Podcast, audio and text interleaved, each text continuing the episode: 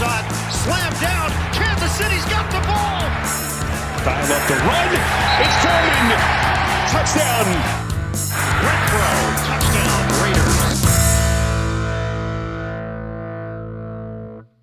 Bienvenidos a esta edición de Piloto Fútbol, episodio número 208 de este su podcast favorito, con sentido y de confianza en todo lo relacionado al fútbol americano. Ya es jueves 5 de mayo, 5 de mayo, 5 de mayo del 2022. Yo soy Jorge Torres, comenzamos, venga. 5 de mayo. Fíjense que en temas no relacionados al fútbol americano, rápidamente, tiene que ver con el fútbol americano porque la mayor audiencia o todo el deporte que nos gusta tanto de la NFL se juega en Estados Unidos, entonces vamos a hablar rápidamente. Veo mucha gente ofendida por la gente que, porque los gringos festejan mucho el 5 de mayo y le hacen mucha carrilla a los gringos por festejar tanto el 5 de mayo, siendo que a nosotros nos medio vale que eso, nosotros los mexicanos. Güey, déjalos, está bien. Cualquier, cualquier pretexto para que la gente conviva creo que es válido. Y cualquier pretexto para que se acuerden de nosotros también es válido. El hecho, se quejan de que, ay, sí, los mexicanos nada más, digo, los gringos nada más lo usan para poner promociones, o para promover los tacos, o para ponerse sombreros, o para promover tequilas y emborracharse. Güey, cuando ves a la gente, a los fans que van al Mundial de México, ahí ves a todo el mundo con sus sombreros, con sus bigotes, con su tequila, con sus máscaras de luchador, con cualquier cosa que sea mexicana, los, los ponchos lo que sea. Entonces, somos iguales. Nomás que, como no es nuestro y como aquí no lo hemos capitalizado, pues no nos gusta tanto. Pero déjenlos que disfruten. Cualquier pretexto para juntarse es bueno. Es como la gente que dice, ay, San Valentín solo es un concepto de la mercadotecnia. Güey, qué bueno que te juntes con la gente que te quiere, y tus amigos y tu novio y tu pareja o tu novia, lo que sea. No sé, seamos felices. Pero bueno, después de esa pequeña plática motivacional, empecemos. Seguimos con la cobertura de los equipos después del draft. Hemos ido todas las divisiones. En caso de que le vayas a algún equipo de la, del- de la norte o de la oeste del, del fútbol americano, ya hicimos las otras la mitad de las divisiones las hicimos en los podcasts anteriores. El día de hoy vamos a ver a las dos divisiones del este, la conferencia americana, la AFC East y la NFC East. En, para este episodio tal cual, como lo dice el nombre del, del- del podcast o del video, hablaremos de la conferencia americana, de la, de la división este. Ya el día de mañana terminamos con las dos divisiones del sur y listo. Y ahora sí comienza nuestro, nuestra programación de off-season. Va a estar muy divertido. Creo que estoy, estoy muy emocionado porque vamos a hacer mucho contenido. Eh, quiero platicar mucho de historias, mucho eh, ciertas narrativas, platicar más de la vida de los jugadores. Quiero hacer un poquito de todo. Va a estar muy, muy divertido y va a ser, va a ser un semestre de unos tres meses de planeación. Porque, oye, como les dije, se pasa bien rápido. Mayo, junio, julio. Y después, en agosto ya es la NFL otra vez. Ya la pretemporada, se, se viene lo bueno. Ok, habiendo dicho eso, y repito, después de esta pequeña plática motivacional, empecemos el día de hoy con el equipo de Buffalo. Buffalo, los Bills de Buffalo. De acuerdo con todas las casas de apuesta, Buffalo es el equipo favorito para ganar el Super Bowl este año. Antes del draft, yo decía que Buffalo tenía necesidades puntuales: corner, linebacker, corredor, safety y profundidad en receptor. Lo decíamos de safety porque sus dos safeties van a entrar a su último año de contrato. Eh, receptor creo que requiere un poquito más de profundidad. eh, por más que han ido por varios jugadores, por Jamison Crowder, ahí tiene a Gabe Davis y demás. Creo que Isaiah McKinsey. Eh, y corner. Corner puntualmente porque sale Levi Wallace que se fue a Pittsburgh. Y pues Trey Davis White viene de lesión. Trey Davis White, uno de los mejores corners de este año. De eso no tenemos duda, pero pues viene de lesión, que se perdió gran parte de la temporada pasada. Entonces, este equipo de Buffalo entró al draft con 8 selecciones y salieron con 8 selecciones. La primera, ellos escogían el número 25, pero cuando en el número 23 vieron que estaba disponible el corner de Florida, Kair Elam, y sabían que Dallas podría usar un corner, decidieron brincarlo. Y a ver, está muy interesante. Siempre que veamos el draft y hay, hay unos movimientos, tenemos que entender a quién están brincando los equipos o por qué quieren anticiparse. Muchas veces anticipan al equipo que le sigue. En este caso, Dallas, por ejemplo, Buffalo estaba en el 25 y brincó al 23 para ir por Kair Elam, el corner de Florida. Gran corner, era una necesidad, perfecto. Pero muchas veces brincas solo para brincar al equipo que está ahí, repito, en este caso es Dallas, o muchas veces brincas pero para que alguien más no brinque. Muchas veces los equipos reciben rumores de que, hey, tal equipo, por decir cualquier equipo, hey, Kansas quiere brincar, güey. Chin, si Kansas brinca, ya no voy a poder agarrar a mi corner. Entonces, muchas veces no estás brincando al que esté inmediatamente, sino a alguien que también pueda brincar. O más bien te estás anticipando a alguien que también pueda brincar. Como el caso tristísimo del 2017, Sí, 2017 cuando fueron... ¿Fue 2016? Ay, sí, 17. Yo tengo muy mala memoria con los años de los drafts. Pero bueno, cuando fue el draft de Patrick Mahomes y Mitchell Trubisky y, y, y Deshaun Watson, que Chicago tenía la selección número 3 y brincaron al 2. Entonces, en ese momento brincaron al 2 para ir por Mitchell Trubisky porque ellos creían que Mitchell Trubisky era el mejor quarterback de esa generación. Pues no brincaron, para, no brincaron a nadie físicamente, pero brincaron para que nadie más se pudiera anticipar. ¿Ok? Después de esta pequeña plática, ahora sí, muchos paréntesis. Por eso fueron por Kyrie Elam. Después vimos, eh, vimos que Dallas no lo hubiera tomado porque Dallas tenía evaluado a, a Elam con el, con el tablero que se filtró, entre comillas. Ellos lo, lo tenían como el número 29 y todavía tenían a Kyler Gordon como, como el jugador número 24 de ese, del draft. Entonces, no, no, iban a ir por corner. Tenían a jugadores mejores evaluados como Louis Sean, como a Devin Lloyd y como a Tyler Smith. Pero aún así tenían a Kyler Gordon como 24. Entonces, no le iban a tomar. Pero bueno, fue una gran, gran selección. Eh, me gusta. Y si no han visto el video, revisen las redes sociales de Buffalo. Hay un video de cuando están entrevistando a Kyler Elam en el Combine, en la directiva de Buffalo. Wow, el tipo saca una libreta y empieza a explicar detalladamente como que un resumen de su, temporada, anotaciones, observaciones. Está bien interesante. Te habla de que el tipo es un estudiante del juego. Muy bien, gran selección. Kyrie Elam, mucho talento y, bien, buena selección. Lo necesitaban. Después, fueron por James Cook, el hermano de Delvin Cook, que fue corredor de Georgia. Si bien es cierto, Devin Singletary lo ha hecho bien o lo ha hecho ok, este equipo requiere más explosividad, requiere ese extra, ese, ese sazón, ese, ese, ese, adicional para poderle sumar al, juego por tierra de, Josh Allen. Que Josh Allen es un excelente pasador, pero recordemos que es gigantesco y también puede correr. Y creo que James Cook te da eso. James Cook también lo hace muy bien como receptor. Digo, saliendo del backfield, pues también puede atrapar pases. Creo que lo hicieron bastante bien. Era una necesidad y lo tomaron en el pick número 63. Perfecto. Después fueron por Terrell Bernard el linebacker de Baylor en la tercera ronda en el pick número 89. Este linebacker, esa posición, era una posición que necesitaban. Sí, ahí está Matt Milano y está Tremaine Edwards, pero Tremaine Edwards entra al quinto año de contrato. Entonces es una manera de ver por el presente y por el futuro. Y creo que fue una buena selección la que hicieron ahí. Después, qué, qué, buen draft. Después fueron por Khalil Shakir, el receptor de Boise State. Este receptor de Boise State es una súper estrella. Eh, creo que va a ser ideal para que inicien el slot. Creo que es un receptor que puede jugarlo en el slot. Si algún equipo lo hubiera tomado a finales de la segunda ronda o, en la tercera ronda, nadie se hubiera preocupado. Y estos tipos, Búfalo, es que repito, a los equipos bien siempre les pasan buenas cosas. Los ricos siempre se hacen más ricos. Búfalo lo tomó en el 148 de la quinta ronda. Por él, por él subieron.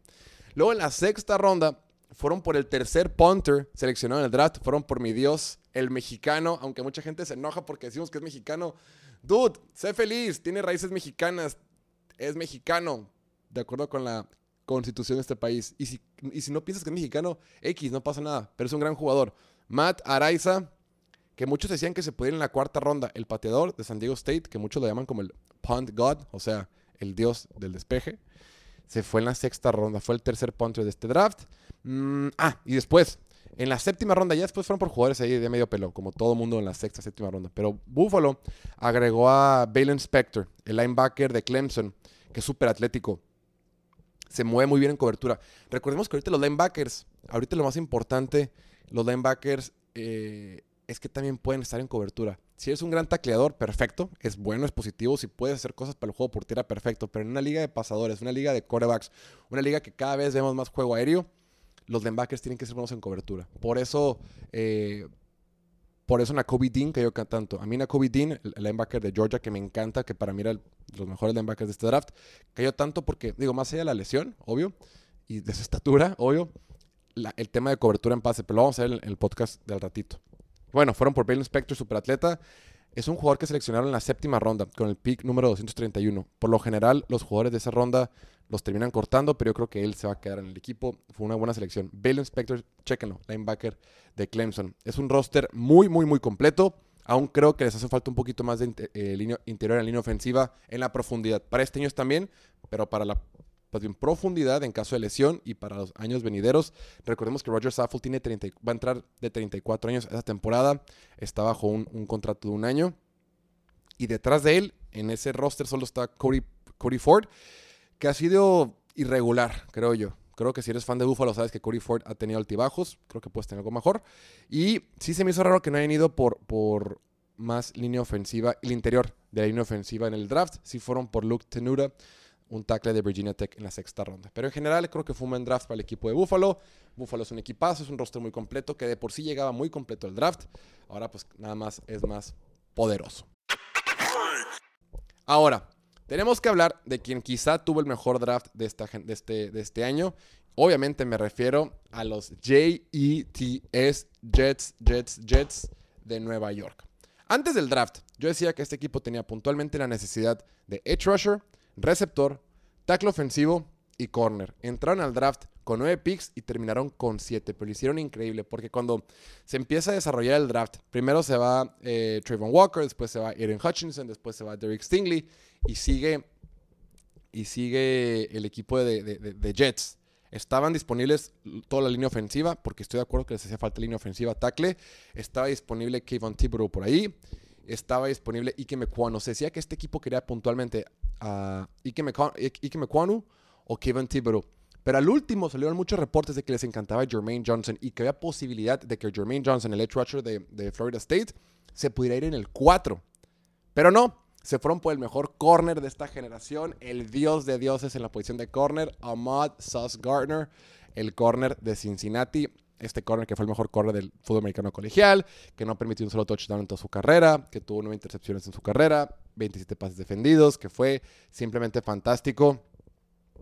Perfecto, el mejor corner de esta generación. Y después en el 10 se quedaron, se pudieron haber movido. Yo, yo hubiera pensado que ahí ahora sí iban a ir por el, por el edge rusher. Ahora sí dije, ¿sabes qué? Aquí van a tomar a Jermaine Johnson, sí o sí, porque les encanta Jermaine Johnson.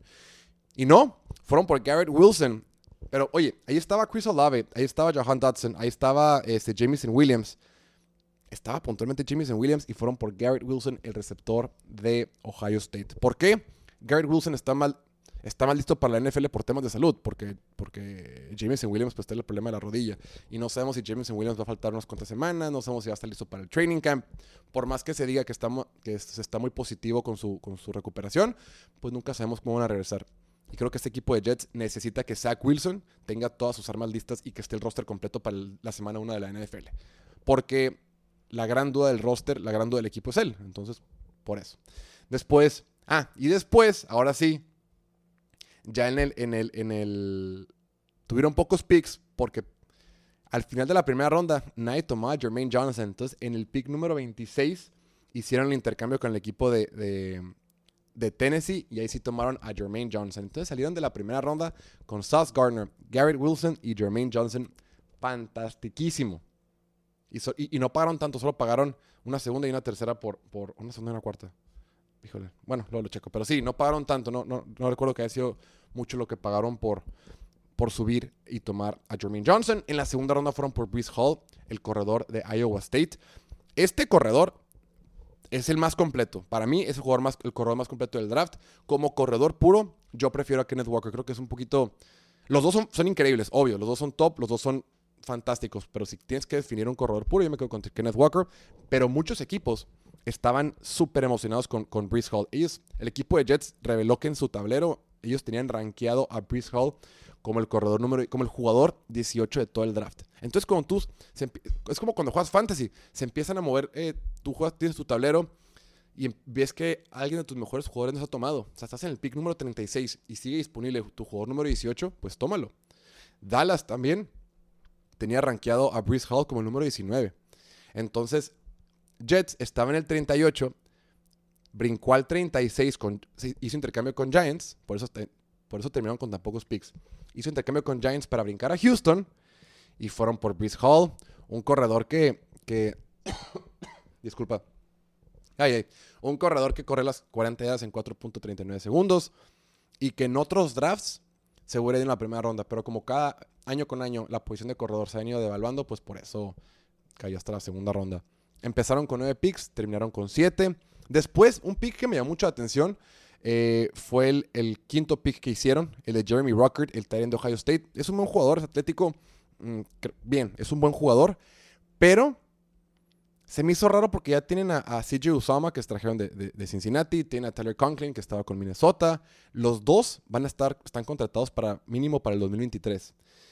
Es un buen jugador, es un jugador alto, mide 1,95 m, 113 kilos, pero no sé, chance pudieron haber ido pudieron haber ido por línea ofensiva. Era la tercera ronda, era el 101. O sea, era un jugador. O sea, creo que hay pioneros por, por, por, chance otro corner, eh, un poquito más de línea ofensiva, otro receptor. No sé. Se me hizo raro. Creo que, digo, no es un mal jugador, pero creo que no era necesario tomarlo ahí. Y bueno, ahora creo que la única necesidad. Bueno, ah, no, también. Y una gran selección. Es que no tuvieron selecciones de quinta, sexta y séptima ronda. Todas las intercambiaron. Su último pick, que fue en la cuarta ronda en el pick número 117, fueron por Michael Clemens, el edge rusher de Texas AM. Él es súper bueno. Él es largo, es, eh, tiene mucho poder. Va a estar en esa rotación del equipo de los Jets. El año pasado tuvo 7 sacks y, 32 tacleadas. Mucha gente dice que puede haber sido tomado en la segunda ronda, pero, pero Obviamente ha tenido problemas con lesión. Es un jugador que va a entrar de 25 años a la NFL y ha tenido problemas con la ley. Fue arrestado dos veces en el lapso de tres meses por posesión de armas, marihuana. Pero pues supuestamente esos, esos cargos los, los, quitaron. Ahí está el tema. Pero es un gran jugador. Michael Clemens, el edge rusher de Texas AM. Y es, repito, este equipo creo que ya está listo. Les el, tema puntual con Jets es cómo va a estar Zach Wilson. Si Zach Wilson está bien, todo va a estar bien y Joe Douglas va a ser un genio. Joe Douglas tiene una marca de 13 ganados y 36 perdidos en los tres años que está al frente de este equipo. Entra a su cuarto año. Ahora con, con Zach Wilson en una segunda temporada, un roster completo, un roster que está bastante bien. La única duda del roster fuera de Zach Wilson es la de, la de Mekai Becton. Creo que pueden haber drafteado un poquito más, pero Mekai Becton es un jugador muy talentoso que después de su año de novato ha sido muy, ha tenido broncas eh, de disciplina, de su peso y otros, y, lesiones. Y así, creo que es una buena oportunidad de Jets. Este puede ser el año de Jets. Este año puede ser el año de Jets, un año donde, donde la, conferencia está pesadísima, pero Jets puedes dar mucho de calar este año. Me encanta Jets para esa temporada, tiene mucho talento. Todo dependerá de Zach Wilson. Y así pasamos ahora hablar de los Dolphins de Miami que, híjole, entraron a este draft con cuatro picks y salieron con cuatro picks. No se movieron para nada. Neta, estos cuates ni chambearon. Lo decíamos de broma de que, güey, quisiera hacer un scout de Miami porque no hace nada, güey. Es chiste. Les quitaron todos sus picks. No, no tienen picks. Su primer pick fue en la tercera ronda hasta la selección 102. Em, sus mayores necesidades antes del draft eran centro y linebacker. Y lo primero que hicieron en el draft fue ir por linebacker por Channing, Channing Tindall, el linebacker de Georgia. Este linebacker eh, no era titular. No era titular con Georgia. O sea, están tomando un jugador que no era titular. Pero a ver, ¿cómo querías que fuera titular? Si ahí estaba este, Quay Walker, si ahí estaba Kobe Dean, pues no cabía. Entonces, como linebacker no tenía espacio, pero es un super atleta. Eh, corre las 40 yardas en 4.47 segundos hace las cosas bien, solo que no tenía cabida en el equipo titular, en la mejor defensiva de los últimos, una de las mejores defensivas en la historia del fútbol americano colegial. Era un jugador que no cabía, pero es, eh, tiene buen tamaño y era una necesidad que tenía el equipo. Después el equipo fue en la séptima ronda por otro linebacker, Cameron Good de California, y el último fueron por Skyler Thompson, un quarterback de Kansas State. Hay poco que decir. Ah, el receptor que tomaron de Texas Tech, Eric, híjole el nombre, Eric Esukanma, es un receptor diferente a lo que ya tienen. Fue en la cuarta ronda con el pick número 125. Es un tipo más grande, un tipo más como de posesión para las pelotas divididas. Esa 50-50 tiene un poquito más de corpulencia. Es diferente a lo que tiene ahorita con su. Eh, con su roster, el roster donde tiene mucha velocidad, ¿no? Con. con eh, con Cedric Wilson, con, con Terry Keel, con eh, Jalen Waddle. Es otro tipo de receptor, puede ser titular, puede que, leen, puede que tenga sus respectivos snaps, pero en realidad hay poco que decir. Yo creo, sigo pensando que tiene necesidad en el centro todavía, que pueden mejorar la posición de centro. Pero es un caso similar a lo de Jets. El equipo ya está. El equipo tiene un roster bastante completo. La defensiva está bien. Faltaban linebackers, pues draftearon a dos linebackers. Vamos a ver cuál puede funcionar. Todo dependerá de cómo responde Tua Tagovailoa. Si Tua Tagovailoa responde bien, el equipo va a estar bien. Si no, pues ahí se la van a llevar. Y por último, por ultimísimo, los Patriotas de Nueva Inglaterra, los New England Patriots. Este equipo, qué bárbaro. Tenían el pick número 21 y se fueron para atrás. Dices, órale, qué bien. Empiezan a acumular picks. Están pensando en tener mucho volumen, un roster con mucho volumen. Entraron al draft con 8 selecciones y salieron con 10. Sus principales necesidades eran receptor, corner, guard, y linebacker y edge rusher. Ahora con la salida de Calvin Hoy, edge rusher.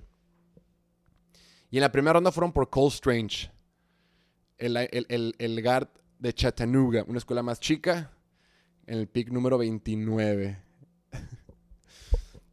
Está gacho. Mira, vamos a verle el lado positivo. Es un hecho que la mayoría de los scouts lo tenían pronosticado para que se fuera en tercera ronda. ¿Ok? Bill Belichick algo le vio y fue por él.